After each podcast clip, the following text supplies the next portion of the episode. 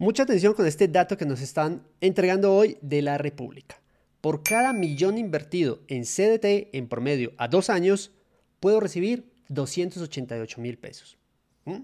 ¿Pero qué es eso? O sea, en términos, por ejemplo, en dólares para lo que me den en Latinoamérica, por cada 240 dólares invertidos, podría recibir de retorno 69 dólares en dos años. Esto pasado a tasas de interés, quiere decir que, que la tasa de retorno sería como un 14,45% aproximadamente, más o menos por ese rango. ¿Es bueno? ¿No es bueno? ¿Qué otras opciones hay? ¿Cómo están los simuladores? Quédense en este capítulo donde les voy a contar más. Les recuerdo que mi nombre es Ricardo Gallego y este podcast, en este canal, hablo de finanzas personales, inversiones y criptomonedas. Hoy les voy a hablar entonces de cómo están los CDTs en Colombia, cuáles son las tasas de retorno y cuáles son las opciones que podemos tener. Antes de comenzar, también voy a mostrarles y voy a hacer un comparativo con un simulador. Y si ustedes quieren utilizar ese simulador para que hagan la simulación de los CDTs, eh, podrían hasta abrir un CDT automáticamente por ahí si lo quieren hacer. Se los voy a dejar en los comentarios en la descripción del video el link para que puedan acceder. Pero vamos entonces de una vez con la información que muestra acá la República el día de hoy. La República entregó este cuadro y entregó este resumen donde vemos que hay varios CDTs con varias tasas, varias entidades financieras y tiene retornos a 90 días que son 3 meses, 120 días que son 4 meses, 180 días que son 6 meses y 360 días que es un año. Voy a mirar entonces cuáles son las mejores tasas. Para Banco Santander dice que es un 15,70% a 90 días. En Colte Financiera 14,21 para 4 meses. En Financiera Juriscop 15,22 para 180 días. De número 2 estaría acá Banco Falabella con 14,82. Esto es a 6 meses y a un año entrega a la República tasas de 15.33 en Banco de Bogotá y 15.14 a Bebillas. Este dato me parece un poco extraño porque yo la otra vez había hecho una averiguación también que había sacado de la República. Ese salió, si no estoy mal, por, por Instagram y salían unas tasas como 18-19% efectivo anual. Y cuando fui a buscar, nunca encontré esa tasa por ningún lado.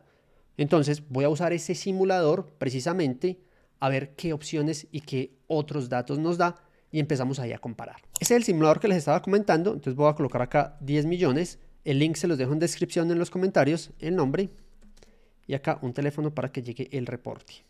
Y vamos a hacer esa simulación. 10 millones sería como unos 2.400 dólares aproximadamente. Igual acá lo que nos interesa es mirar las tasas de retorno que estaría entregando cada entidad financiera. Mucho ojo y mucha atención acá. Acá están los periodos de tiempo, 6 meses, 12 meses, 24 meses, no nos muestra ni a tres meses ni a cuatro meses como sí lo muestra la República. Entonces vamos a empezar a analizar el de seis meses y el de 12 meses para poder comparar. En seis meses nos dice que el número uno sería Van 100 con una tasa del 13,6%. Y por acá también estaría Banco W 13,4%, ese sería como que el más alto, Mi Banco 13,7%, no veo otros más altos a seis meses. 13,7% es el que veo más alto en este simulador con Mi Banco. Y en la República, a seis meses, aparece 1522 Financiera Juriscop y 1482 Falabella. Me parece muy raro. Es más, busquemos Falabella a ver cuánto está. 1482.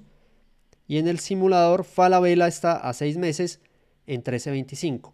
Más de un punto y medio de diferencia. Ahí es importante empezar a analizar y a ver esos datos que nos está entregando la República. Yo la otra vez también había unas tasas mucho más altas en la República de lo que realmente estaban entregando. Y a un año está Banco de Bogotá a un 15,33% como el número uno y Banco Avevillas 15,14% como el segundo. Hmm, también me parece raro, también me parece alto. Busquemos acá un año cómo está. A un año estaría Ban 100 14.25, el más alto. Colte Financiera 12.85. Banco W 13.6. Y por acá tenemos a Falabella 13.35 un año que sería el más alto de todas estas entidades tradicionales. Busquemos unas entidades, busquemos acá Banco de Bogotá y Banco de Villas en este listado a ver qué tasa nos están dando a un año. Voy a buscar acá Bogotá a un año 12.25 y en la República aparece 15.35. Ojo, más de 3 puntos porcentuales de diferencia, es bastante la diferencia.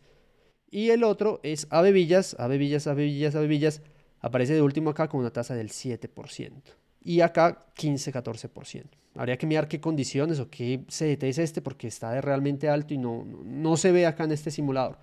Y para hacerlo, Vamos a venir acá en el Banco de Bogotá a buscar precisamente cuáles son las tasas que están vigentes.